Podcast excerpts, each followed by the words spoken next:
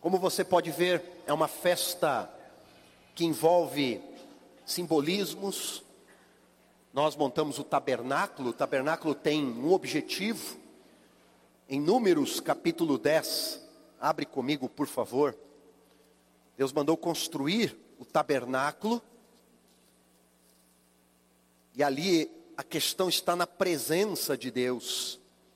Mas eu quero que você entenda por que, que cantamos algumas canções aqui. Levanta-te, Senhor, fujam diante de ti os teus inimigos. Números capítulo 10, verso 35. Partindo a arca, dizia Moisés: Levanta-te, Senhor, dissipados sejam os teus inimigos, fujam diante de ti os que te aborrecem. Pousando ela, dizia: Volta Senhor para os muitos milhares de Israel. A questão da, do tabernáculo, a câmera pode mo mostrar o tabernáculo, átrio, santo lugar, santíssimo lugar onde repousava a arca. O tabernáculo era montado e a ideia de todo esse, hein, estas coisas presença de Deus. O mesmo modelo foi seguido para o templo, que foi construído com a mesma ideia: átrio, santo lugar, santíssimo lugar. Mas tudo com respeito à presença. O tabernáculo poderia ser desmontado, porque eles estavam de passagem no deserto. O deserto não era o lugar deles. O deserto não era a habitação mas quando a presença de Deus está conosco no deserto, somos sustentados, somos fortalecidos, nada nos falta. Deus entre nós. Tabernáculo significa Deus entre nós. Se a câmera mostrar no canto de cá, tem as três bandeiras: Brasil, a bandeira de Israel, Estado de São Paulo e a bandeira de Jandira. Mas eu quero destacar a bandeira de Israel e a bandeira do Brasil entrelaçadas. Você sabe que este governo que assumiu o Brasil estreitou laços com Israel. E eu entendo isso como um símbolo de bênção. Nada é por acaso, não existe acaso. Quando olhamos para a nação de Israel, porque a cidade, né, na verdade, a, a terra do grande rei, a cidade do grande rei Jerusalém, e Israel a terra do grande rei. Israel é o centro de tudo, é o relógio de Deus. Os tempos proféticos que contamos para a volta do Senhor, todos os acontecimentos, todas as profecias foram foram entregues ali naquela terra.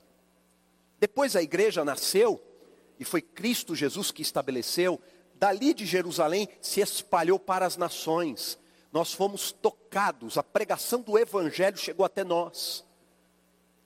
Os homens que Deus levantou daquela terra semearam, foram tomados pelo Espírito de Deus e veio para todas as nações. A salvação veio para todos nós. Mas é importante entender esse simbolismo. Nós estamos hoje numa manhã profética, declarando o tema da nossa, hein, deste ano, da nossa festa, é a salvação que vem do Senhor. Mas vamos lá, eu quero pregar algo né, com muita humildade, eu gostaria que você ouvisse. Né, humildade e fé ao mesmo tempo. Nós não podemos anular a fé com a humildade, e a humildade não pode ser anulada por um ato ousado.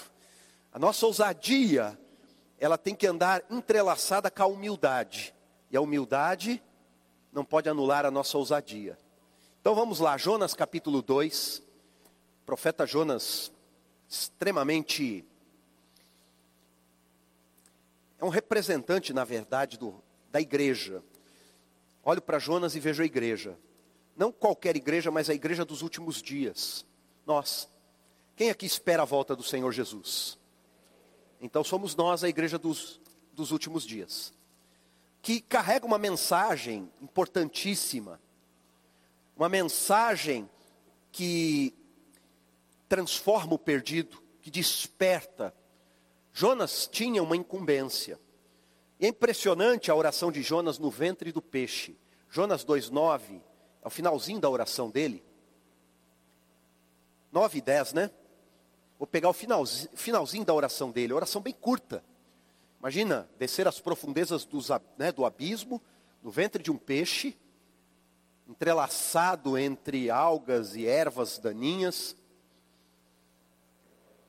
E ali, num ato de desespero, ele humildemente ora. E ele fala o seguinte no verso 9: Mas eu, com um cântico de ações de graça, oferecer-te-ei sacrifício. O que votei pagarei, do Senhor vem a salvação. Fala para o teu irmão, do Senhor vem a salvação.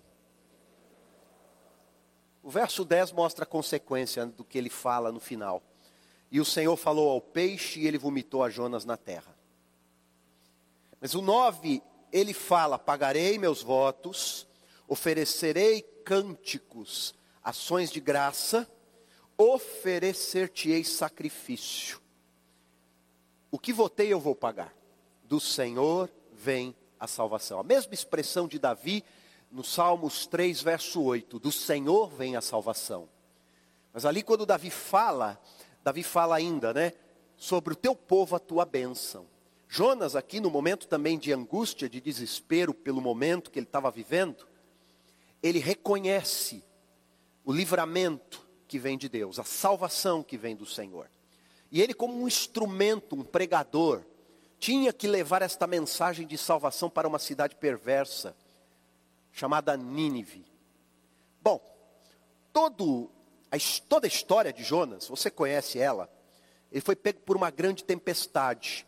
Ele estava indo para Tarsis, Deus ordenou para ir a Nínive pregar. Era um momento de juízo. O juízo estava chegando para Nínive, a cidade perversa. A maldade daquela cidade subiu até os céus e Deus estava pronto para julgar. Mas antes do julgamento vem a mensagem da salvação porque ainda há uma oportunidade de arrependimento. E eu quero dizer que Jonas, ele olha para ele mesmo, toma uma decisão e vai para Tarsis. Você conhece a história, e ele é pego por uma grande tempestade no mar. Agora, deixe-me explicar uma coisa para todos vocês: uma grande tempestade está para cair sobre a terra. Igualzinho quando Jonas também foi tomado por essa grande tempestade. Essa grande tempestade que esperamos chama-se grande tribulação. Ela vai acontecer. Profetizada no livro de Daniel, profetizada no livro de, né, do Apocalipse. Jesus fala da grande tribulação em Mateus 24. Também Lucas narra esta, este momento e nós estamos aguardando este momento. Já começamos a sentir o vento, já bate as primeiras chuvas dessa tempestade. Vocês puderam ver isso numa pandemia. Essa pandemia produziu comportamentos, ela mostra para nós que os governos, em momentos como este, tomam iniciativas duras, rígidas, o que para mim é profético também com respeito a Jonas e respeito à igreja, mostrando que o que está profetizado não só é possível de acontecer, como vai acontecer. Agora, entenda também, Jonas dormia. Quando ele foi pego pela tempestade, ele estava dormindo. Ele foi acordado pelos pagãos que estavam no barco, que estavam no navio. E eu quero dizer também para vocês, amados, igreja do Deus vivo, que os pagãos hoje significa talvez a liderança mundial, os ímpios. Nós vamos ser sacudidos. Como que você acorda alguém dormindo? Você pode chamar. Mas normalmente você pode também, né, dependendo do profundo sono que a pessoa está, sacudir. E eu penso que Jonas, porque veja, o barco já estava balançando, sacudindo, a tempestade já era muito forte. Se ele não acordou, o sono era muito profundo. Eles tiveram que sacudi-lo, gritar com ele, usar de força, talvez até de violência, para ele despertar daquela condição em que ele estava. E eu penso que a tempestade que virá, ela tem essa conotação, onde os líderes vão nos sacudir. Já estão fazendo, já perceberam isso. Né? Liderança mundial já está sacudindo. A obrigatoriedade, a maneira como trataram a pandemia. Alguém vai dizer, mas está certo, bispo. Eu não estou dizendo que está errado. Porque eu entendo que Deus usa pagãos para sacudir a igreja. Eu entendo que em tempos de julgamento, de crise, quando a igreja tem uma mensagem para ser pregada, a salvação vem do Senhor. Em tempos de juízo, onde nós somos aqueles que pregam, veja, a única, a única, não vou falar instituição, mas quem é representante do Deus vivo? A igreja. O representante do Deus vivo tem a mensagem do Deus vivo. Essa mensagem não pode ser inventada, não é uma mensagem motivacional, não é uma coisa do nosso coração. Não somos motivacionais nesse aspecto humano. Nós temos uma mensagem de salvação, é diferente, porque um juízo está chegando, uma tempestade está caindo, algo muito sério está por vir, a destruição de Nínive, e aí eu digo a tempestade, muito mais do que isso, aquilo que virá, que é o juízo de Deus sobre a terra, está vindo. E nós precisamos alertar a todos para que se arrependam. Bom, sacudido Jonas, despertado Jonas,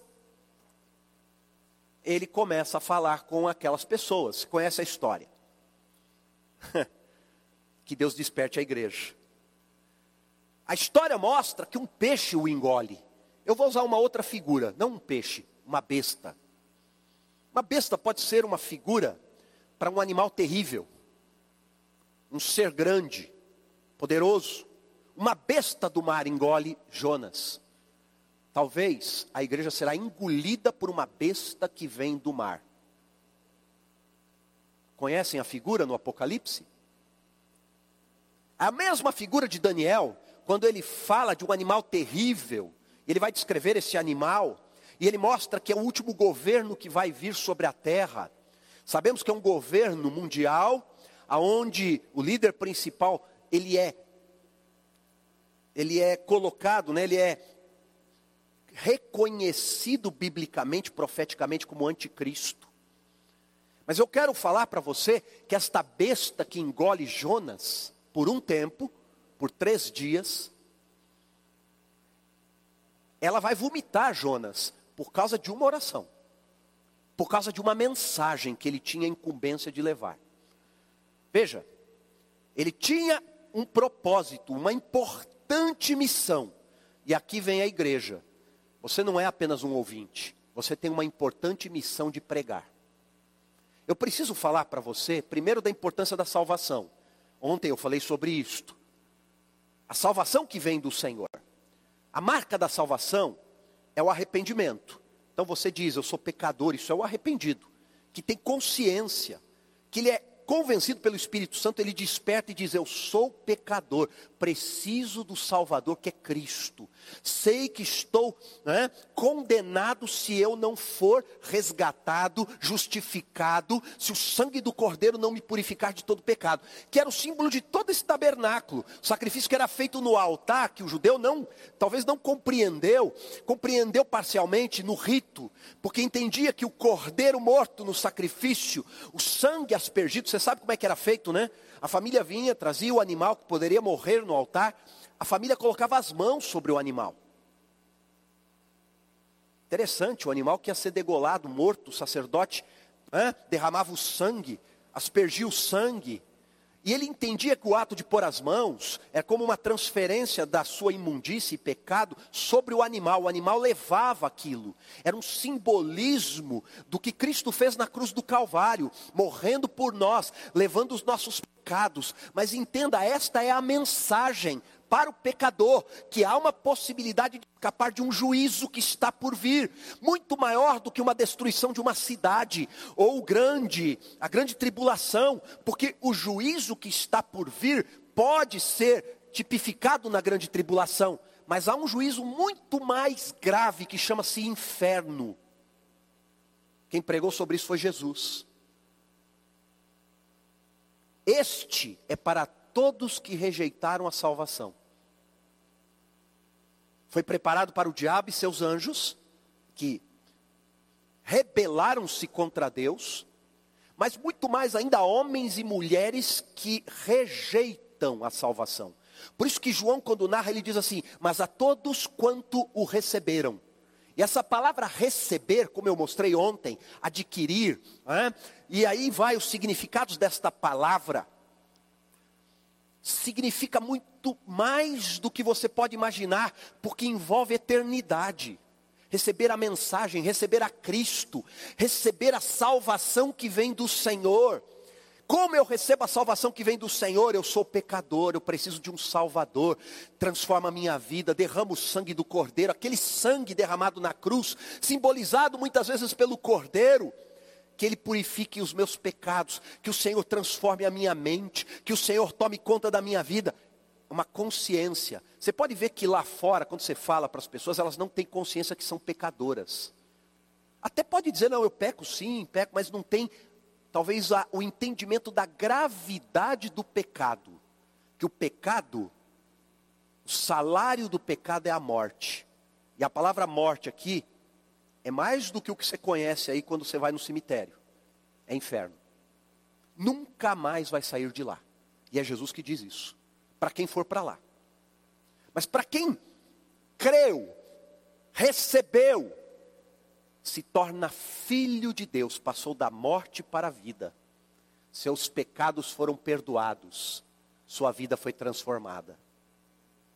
Jonas tinha essa incumbência de pregar, mas ele não fez. E a grande besta que emergiu do mar, o tomou, levou, e lá do ventre do peixe, três dias, ele vai orar e vai falar com Deus, e vai reconhecer: a salvação vem do Senhor. Sabe, a igreja precisa se arrepender. Jonas se arrependeu. Mas do que, que ele se arrependeu? Ele se arrependeu de não cumprir os votos como profeta, provavelmente um dos votos dele era falar o que Deus falou com ele, a mensagem. Pagarei os meus votos. Bom, se você vai pagar teus votos, o peixe vomita você na praia. Vomitou ele na praia. Sabemos que ele pregou também, né? Por alguns dias, três dias, né? Olha só, levantou-se Jonas, Jonas 3, né? Verso 3, foi a Nínive segundo a palavra do Senhor. Diz para o teu irmão, segundo a palavra do Senhor. Nós não inventamos mensagem, nós pregamos a palavra do Senhor, e a palavra do Senhor é a palavra da salvação. No primeiro dia, Jonas começou a percorrer a cidade, clamava: ainda 40 dias e Nínive será subvertida. Os ninivitas creram em Deus, proclamaram um jejum, vestiram-se de panos de saco, desde o maior até o menor. Quando a notícia chegou ao rei de Nínive, levantou-se ele do seu trono, tirou suas vestes reais, cobriu-se de pano de saco, assentou-se sobre cinzas. Então ele fez uma proclamação que se divulgou em Nínive, por mandato do rei, dos seus nobres: Não provem coisa alguma, nem homens, nem animais, nem bois, nem ovelhas, comam nem bebam água mas os homens, os animais estarão cobertos de pano de saco e clamarão fortemente a Deus. E se converterão cada um do seu mau caminho e da violência que há nas suas mãos. Quem sabe se Deus se voltará e se arrependerá e se apartará do furor da sua ira, de sorte que não pereçamos. Que coisa, hein? Que arrependimento.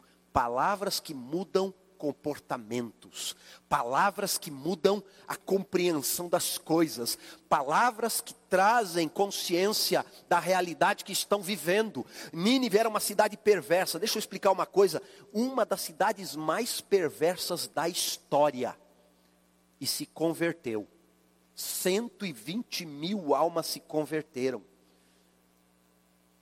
Uma cidade das mais perversas. Nós vivemos um tempo de perversão infelizmente, é? onde o pecado tem tomado corações, onde a humanidade está caída, aonde nós vemos barbaridades e coisas que são é, resultado da vida pecaminosa, do comportamento, da mentalidade, mentalidade né, totalmente tomada por estas coisas, é morte, violência, dor, tristeza, e aí vai, você conhece, é só ligar aí os noticiários, você vai ver coisas absurdas acontecendo, mas eu quero dizer que Deus continua agindo, e a mensagem é a mesma, e a mensagem tem poder para converter o mais vil pecador. Eu quero dizer que a igreja tem uma responsabilidade de pregar. O que a igreja tem que pregar: Jesus Cristo é a solução, a salvação vem do Senhor. Jonas foi direcionado a uma cidade perversa. Mas eu quero mostrar do que Jonas se arrependeu. Porque ele vai falar na oração dele. Olha só o que ele fala na oração dele. Verso 5: As águas me cercaram até a alma. Jonas 2,5. O abismo me rodeou, e as algas se enrolaram na minha cabeça.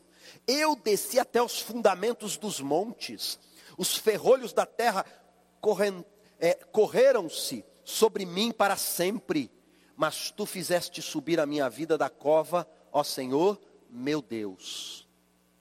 Bom, o que, que ele está falando?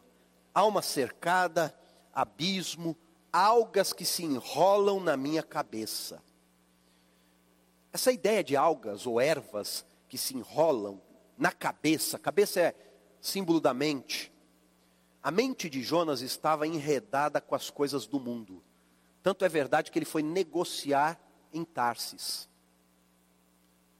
O ato dele ir para Tarsis, negociar com o mundo, Tarsis no sentido de mundo, é o mesmo problema da igreja voltada para si.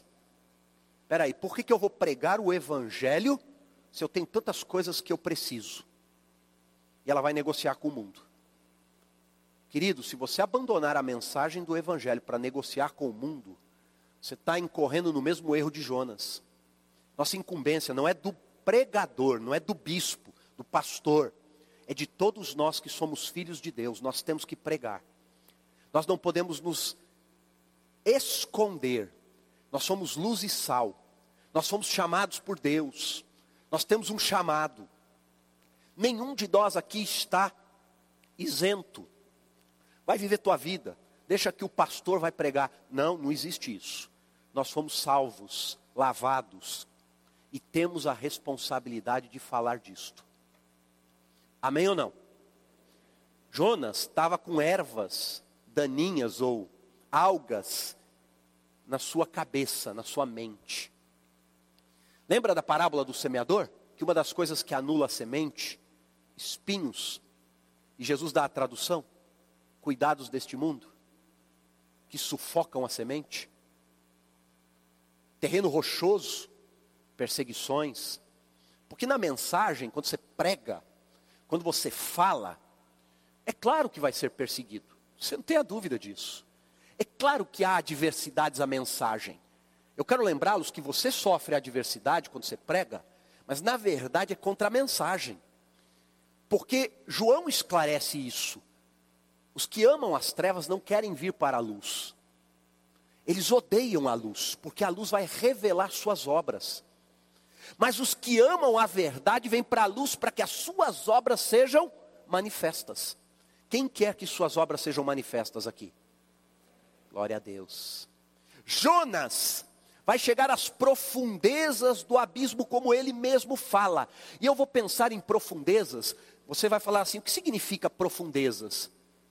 Profundezas pode significar uma confusão tão funda, tão profunda,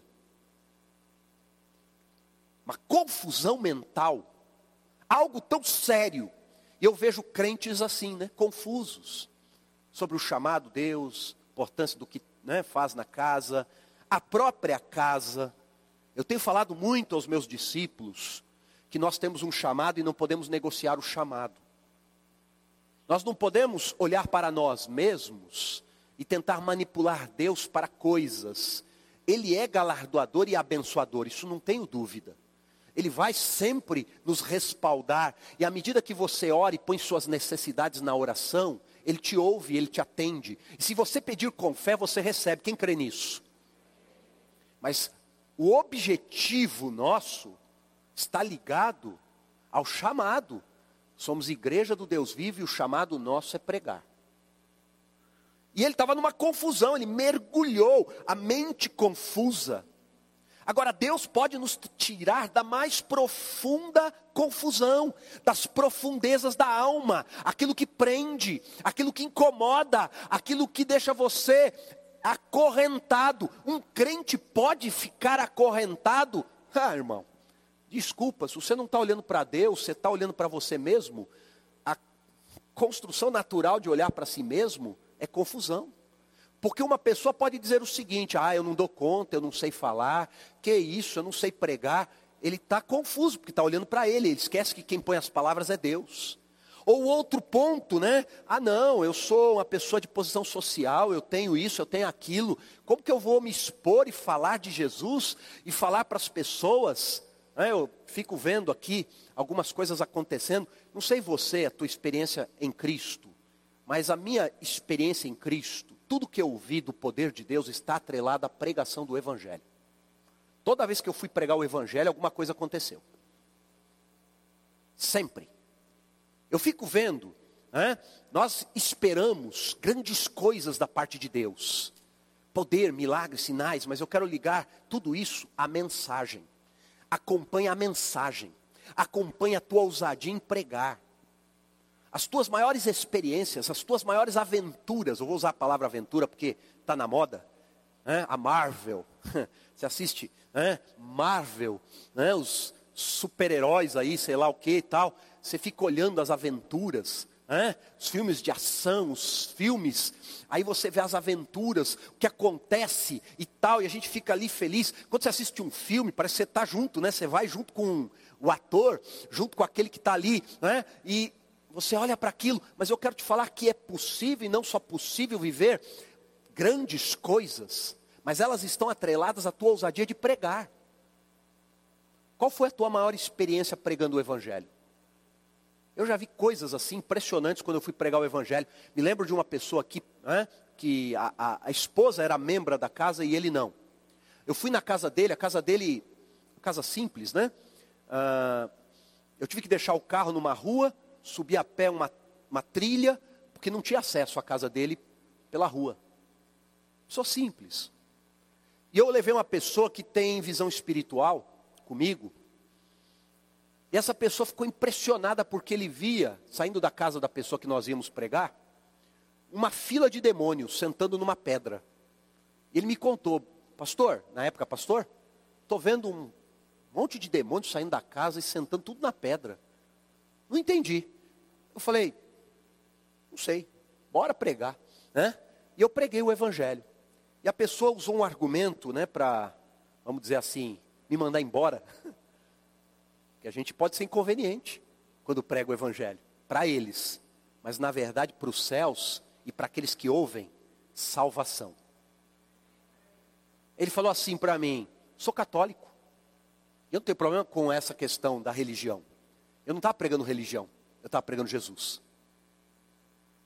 Crente ou católico, eu estava pregando Jesus que salva, Jesus que liberta, Jesus que transforma. Vocês estão entendendo o que eu estou falando? E ele rejeitou a mensagem com a desculpa da religião. Quando nós fomos embora, é claro que os demônios voltaram. Até brinquei com a pessoa que estava vendo, falei assim: os demônios têm fé na pessoa.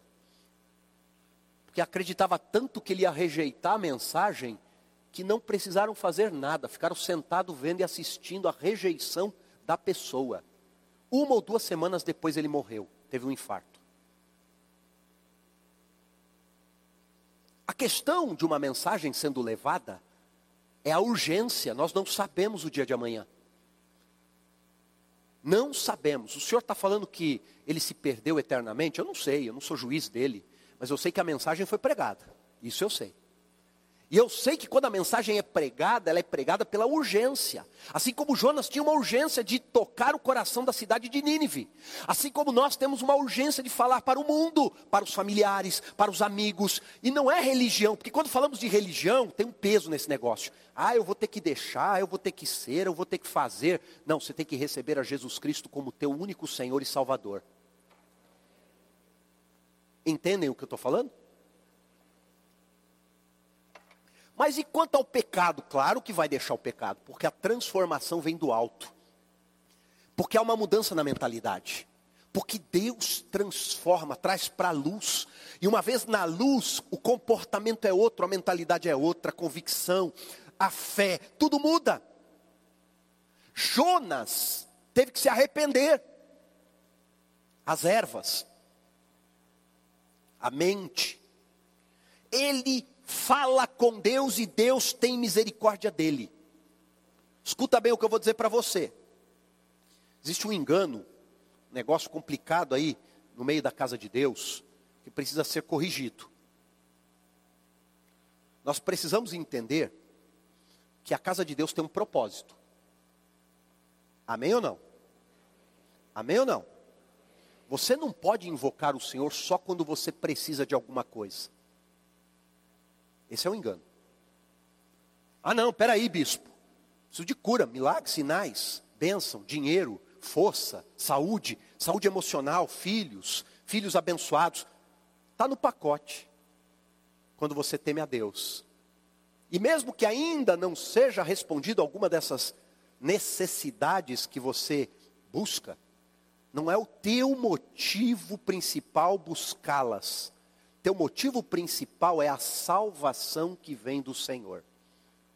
Se eu não corrigir isso, eu posso estar te enganando. Porque o que você pode ganhar hoje, pode ser bom hoje, pontualmente. Mas a eternidade é outra conversa. Jesus chega a dizer de um fazendeiro rico que planeja, já contei isso. Ele derruba os celeiros, é uma parábola. Constrói celeiros maiores e fala, alma, folga. Hein? Agora você tem para muitos anos. Ele estava contando que tinha muitos anos, na sua loucura. E Jesus chama isso de loucura. Jesus diz na parábola: Louco, esta noite pedirão a tua alma que você dará em troca dela. O que adianta ganhar o mundo inteiro e perder a sua alma? Fala para o teu irmão: o que adianta ganhar o mundo inteiro e perder a sua alma? Eu quero profetizar que você vai ganhar muitas coisas, vai ser valente, vai conquistar, vai ter, vai alcançar, tua saúde será protegida, tuas finanças serão abençoadas, teus filhos andarão no temor do Senhor, amém ou não? Mas lembre-se que o principal é a tua alma. Quando eu falo de salvação, estou falando da tua alma. Eu estou falando da eternidade com Deus. Eu estou falando de viver com Deus para sempre. Eu estou falando dos céus. Eu estou falando de governo, de reino. Eu estou falando de herança. Eu estou falando de coisas, de tesouros que não se pode mensurar. Eu estou falando de alguma coisa que você talvez não possa compreender, porque a imaginação humana não alcança. Nem olhos viram, nem ouvidos ouviram o que Deus preparou para aqueles que o amam. Mas eu quero falar para você: confia em Deus presunção invocar o nome do Senhor para somente ir atrás de coisas. Presunção. E presunção é uma maneira de orgulho, de forma de orgulho. Não podemos cair nisso. Escuta bem, se você quer compreender as verdades do reino de Deus, não pergunte apenas para Deus, ou não coloque apenas para Deus o que você quer, mas pergunte para Deus o que Ele quer. Quem aqui já perguntou para Deus o que Ele quer? Se você tiver coragem de perguntar, Ele vai dizer para você. E eu tenho certeza do que Ele vai falar, porque Ele já falou. Ide por todo mundo e pregai o Evangelho a toda criatura. Quando você está debaixo do querer de Deus, você está debaixo da nuvem de Deus. Você está debaixo do movimento de Deus. A arca né, representava a presença. Quando ela se movimentava, Moisés gritava todas as vezes: Levanta-te, Senhor, fujam diante de ti os teus inimigos. Era o querer de Deus movimentando e levando o povo e conduzindo a uma herança, a Canaã. Era o querer de Deus movimentando. Eles se movimentavam pelo querer de Deus. Quando a nuvem parava, a arca ela repousava, montava-se o tabernáculo e Moisés falava: "Volta, Senhor".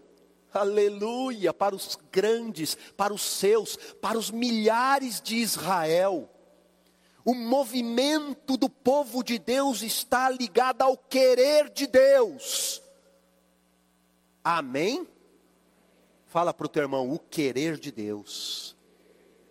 O que Deus queria de Jonas? Que ele pregasse. Deus não abriu mão dele pregar. O peixe o engoliu por isso. Em tempo de julgamento, o que é importante é pregar. Pandemia, tempo de julgamento, pregar.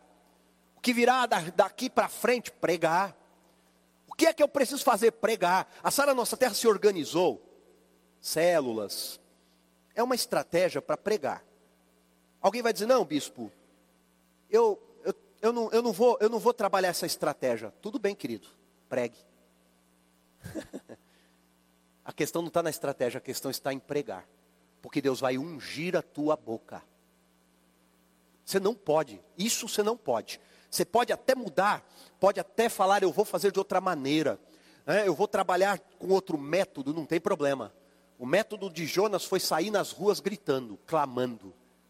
Daqui 40 dias o negócio vai pegar. É assim que ele pregou, tá? Vai acontecer, vai pegar o negócio, Deus vai trazer juízo.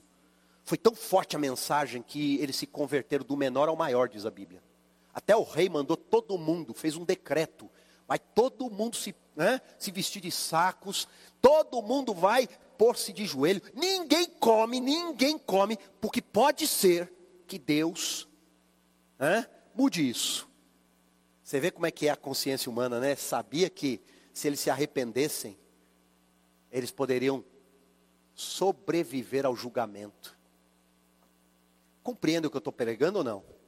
Fala para o teu irmão, em tempo de julgamento, é importante pregar a palavra. Quem tem convicção para pregar a palavra? Só prega quem tem convicção. Quem tem medo, quem tem inseguranças, tem dificuldade. Mas, bispo, eu estou começando agora. Por isso a estratégia da célula, tá? Para ajudar.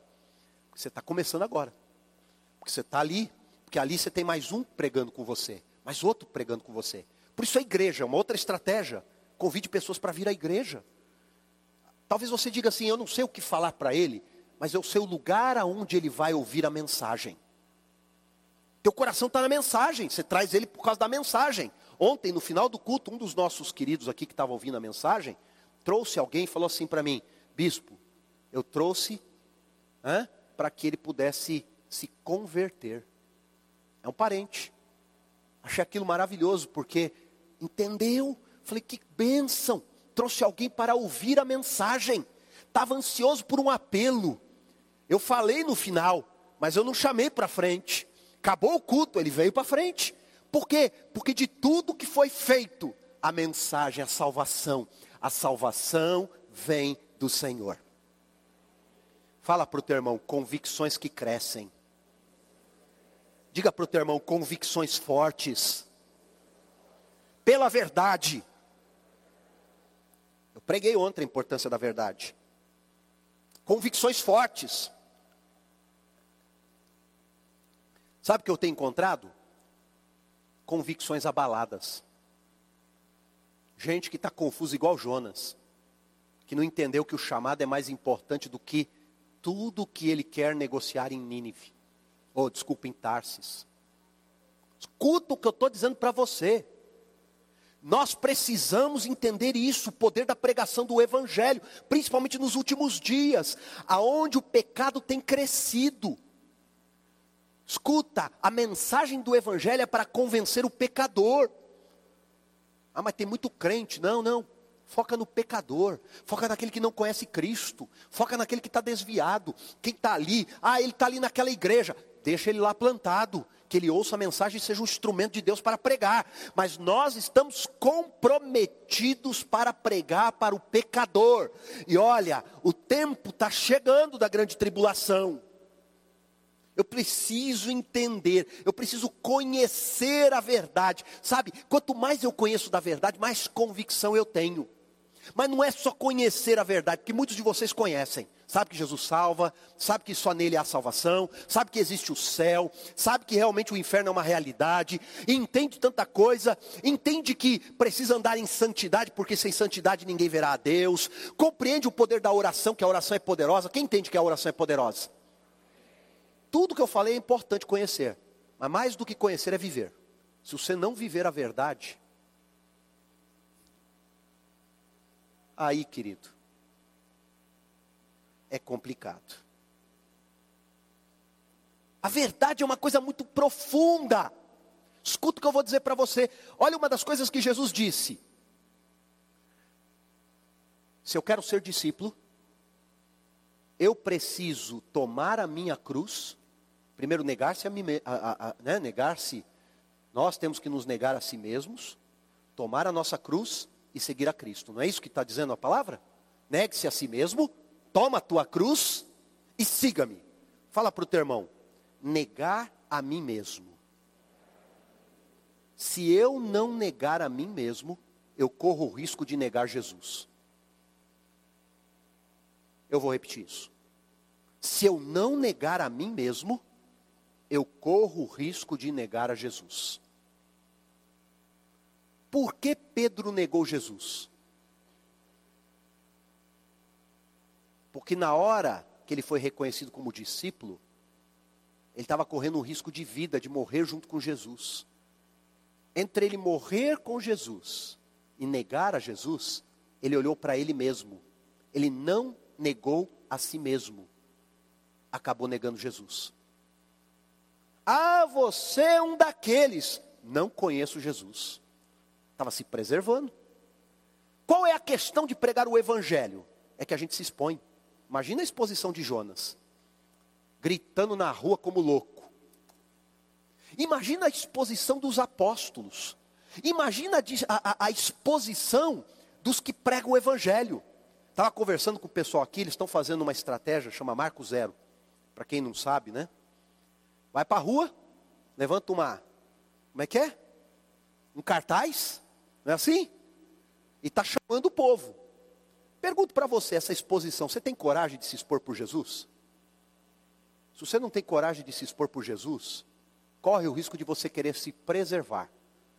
E se você correr esse risco de se preservar, você corre o risco de negar Jesus.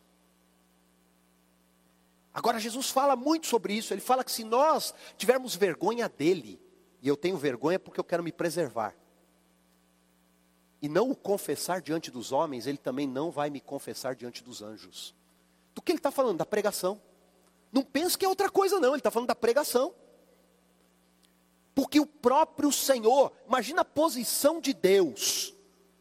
A posição social faz com que as pessoas se preservem para certos ambientes, certas questões. Posição social de uma pessoa coloca ela muitas vezes distante daquilo porque a expõe.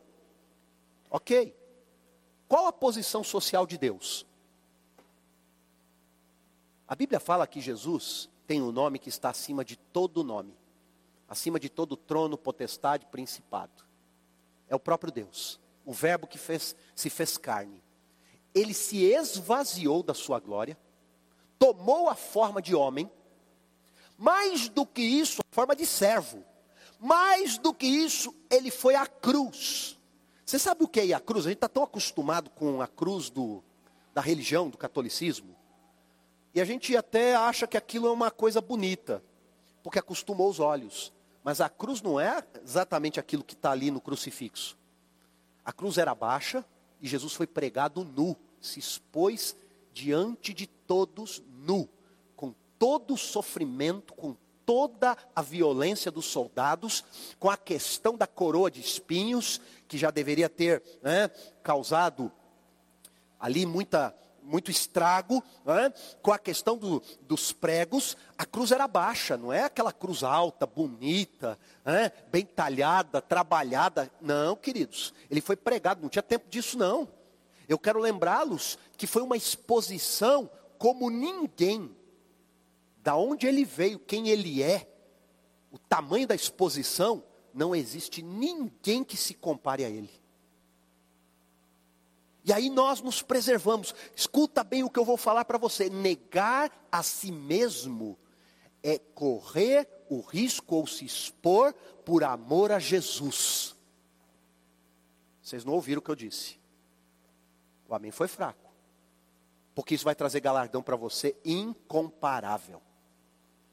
Não, eu estou pela recompensa. Não, você tem que estar tá por amor a Cristo. A tua maior recompensa virá pelo teu grande amor, tua devoção, tua entrega. Escuta o que eu vou dizer para você, amado. Nós precisamos compreender o que Cristo está falando. Eu não posso me excluir. Ah, mas eu vou ser desagradável falando. Não, você vai ser ungido falando, porque o Espírito Santo vai pôr as palavras na tua boca. A salvação que vem do Senhor. Eu preciso entender isso. Deixe-me falar uma coisa. Mente e coração. Quando eu falo de salvação, mente e coração. E é uma confusão nesse negócio de mente e coração, porque mente é a porta de entrada do coração. Quando eu estou falando de mente, então vem a informação. Ele morreu na cruz, ele morreu por mim, seu amor foi grande, eu sou pecador. A informação está aqui. Mas quando Jesus fala de conversão, ele está falando de coração. Com a boca confessa, com o coração crê. Não é assim que Paulo fala em Romanos? O que, que significa isso? Coração é a fonte dos teus sentimentos. Na verdade, é o coração que dá significado às informações significado. Eu vou falar uma coisa para você: os valores que você adotou ou rejeitou é a tua verdadeira essência. As crenças que você adotou ou rejeitou é a tua verdadeira essência. Essa é a nossa verdade, está no coração. O coração, escuta bem, é o que armazena, é o que dá significado nós precisamos ressignificar algumas coisas, e uma delas é a importância da mensagem. Se no coração a mensagem não for importante, você pode compreender com a mente, mas você não tem compromisso com a mensagem. Muito forte isso? Pelo silêncio, para uma festa. Fala para o teu irmão, deixa entrar no coração. Nós podemos compreender algumas coisas com a mente, mas olha, o coração é que vai dar significado a isso. Por isso que lá no Salmos 119, 11, Davi fala assim: Eu guardei a tua palavra no meu coração. Está no coração, eu guardei. A palavra guardar, irmão, é manter. A palavra guardar, se você vai guardando, guardando, guardando, você vai acumulando. Quem aqui é bom de acumular coisas? Quem tem um quartinho de coisas? Senhor da glória, o teu quartinho de coisas chama-se coração. Você pode acumular mágoas, está lá no coração. Todo homem e mulher que acumula mágoas, está dando significado às coisas, por isso que não consegue perdoar. Acumulou, acumulou, acumulou, aí chega na hora, ele pode entender que é necessário perdão, mas não perdoa. Está acumulado. A boca fala, a boca fala, está acumulado no coração. A boca está cheia do que você acumulou no coração. Se você tem amargura, se você tem alguma coisa ruim na alma, se você tem medos, se você não ama Cristo, se você tem inseguranças, vai acumulando no coração, e aquilo é o que você de fato é de verdade, amado. Quando Jesus fala, aonde estiver o teu, o teu tesouro, ali também estará o teu Fala para o teu irmão, um tesouro. Quando você tem a mensagem do Evangelho no teu coração, você tem um tesouro. As maiores experiências com Deus vão acontecer quando você tem a mensagem do Evangelho no teu coração. Nós precisamos armazenar verdadeiros tesouros no coração e não tranqueiras, não lixo, não coisas do diabo, não conceitos malignos, não malignidade. Pega uma pessoa pervertida, o que, que ela tem no coração? Maldade. Acumulou, acumulou, acumulou, vem por imagens, vem por coisas. Né? Pega alguém que está ali preso, está acumulado, acumulado. Por isso que nós temos que nos esvaziar das coisas ruins e encher das coisas boas. A melhor coisa que você tem é se expor. Na hora que você se expõe, crendo na mensagem do Evangelho, ah, meu querido, você vai poder contar muita coisa, viu? Vai falar muita coisa. Eu vou terminar essa mensagem dizendo o seguinte para vocês.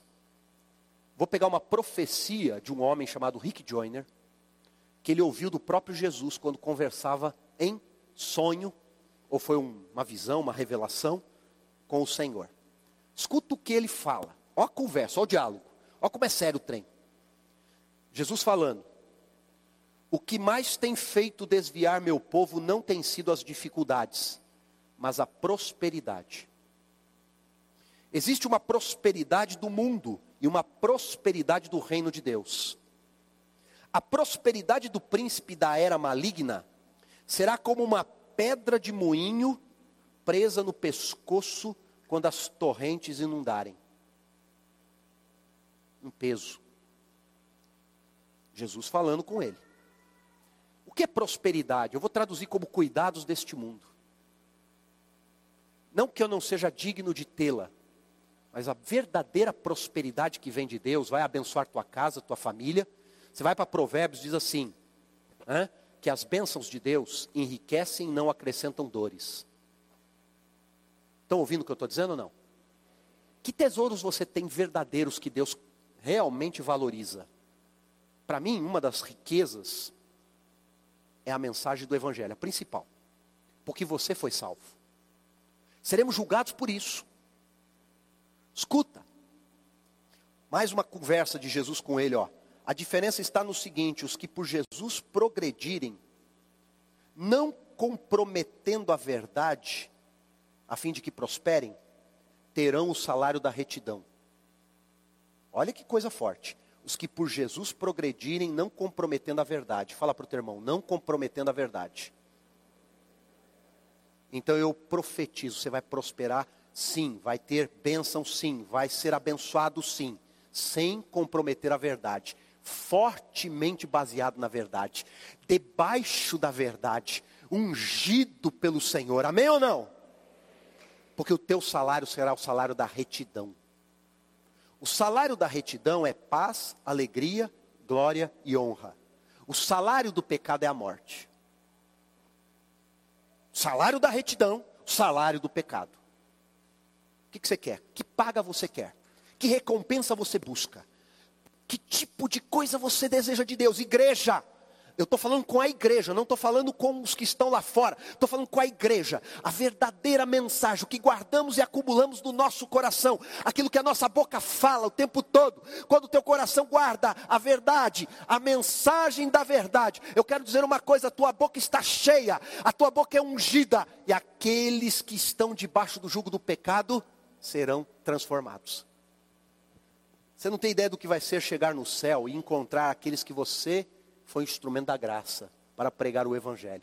Vão te abraçar, vão reconhecer, vão entender. Hoje talvez não, viu?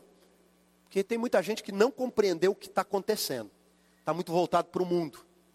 Ainda negocia com o mundo. Mas a eternidade é uma coisa muito grande. Essa vida que temos é uma gota no oceano diante da eternidade. Uma gota. Não representa nada. Nada diante da eternidade. Então nós temos que entender isso. Eu termino. Pega Atos 4.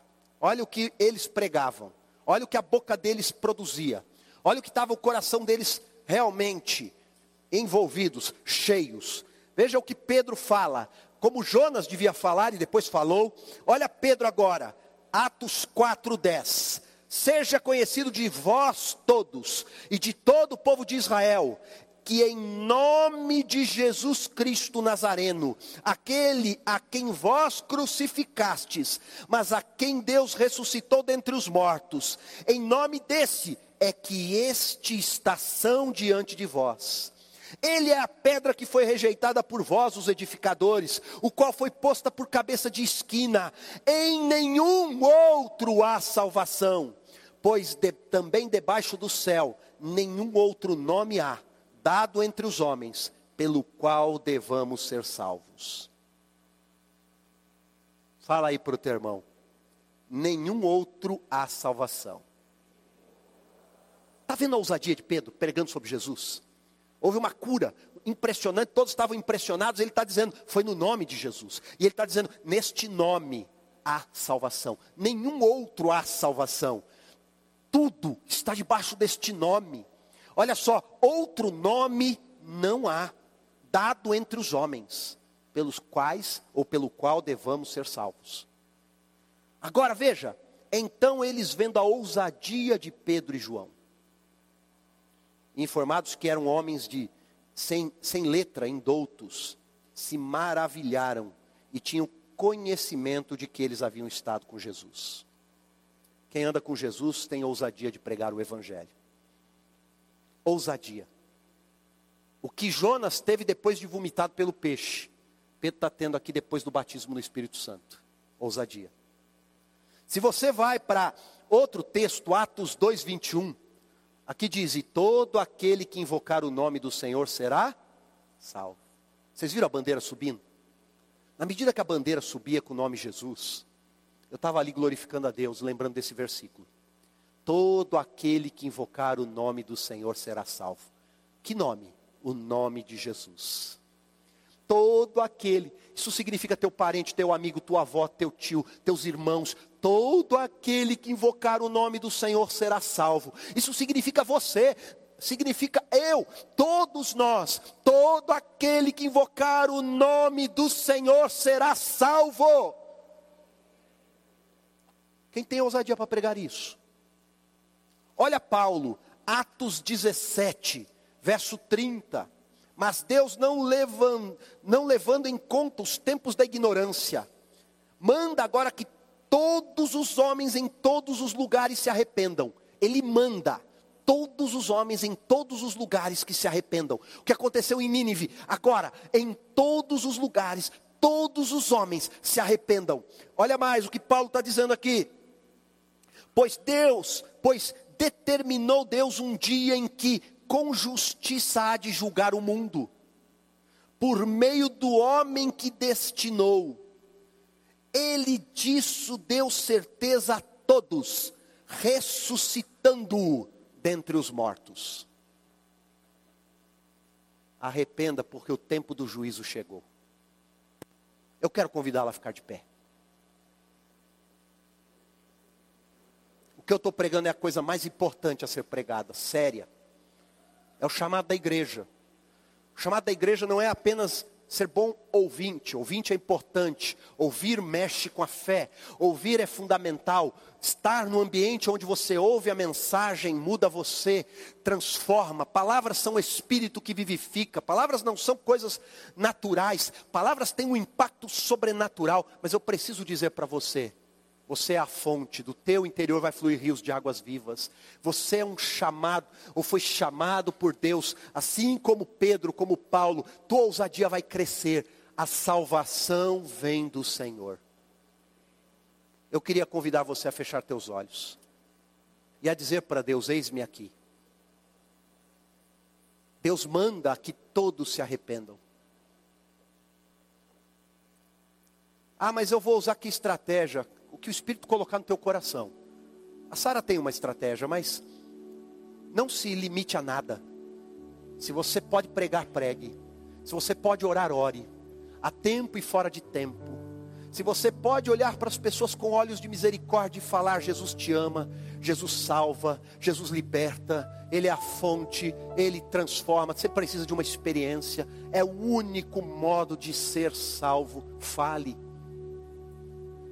Olha, não, não fique inibido. Deixa o poder de Deus acompanhá-lo. Os sinais seguirão os que creem. Os que creem negam a si mesmo, por amor a Cristo, para não negar a Cristo. Os que pregam são Jonas que vão a cidades condenadas, a um povo condenado, aonde a palavra pregada produz arrependimento. A salvação vem do Senhor volta o teu coração. Não, não coisas, coisas virão, serão bem-vindas. Eu me lembro do versículo: buscar em primeiro lugar o reino de Deus, mas veja o reino de Deus em primeiro lugar. E a sua justiça, e todas estas coisas te serão acrescentadas. Coisas serão acrescentadas, porque Deus é galardoador e bondoso coisas serão acrescentadas, mas não é a prioridade, a prioridade é o reino, a prioridade é a mensagem, a prioridade é Cristo, a prioridade. Alguém vai dizer, mas eu não tenho essa ousadia, então peça. Ah, mas eu tenho dificuldade, não tenha medo, peça, peça para que o Espírito unja a tua vida. Você vai ver o que Deus vai fazer, as tuas aventuras, vou usar essa expressão. Eu poderia traduzir a palavra aventura por fé, tua fé será revelada as coisas grandes virão, porque Deus está procurando homens que podem ir a Nínive, homens que podem ir às cidades, homens que podem ir às famílias, homens e mulheres que podem ir até os lugares onde homens vão se arrepender, mulheres vão se arrepender. Mas primeiro começa conosco. Se você está enredado, se as ervas estão na tua cabeça, se você está se sentindo nas profundezas, Pede para Deus hoje tirá-lo desse lugar.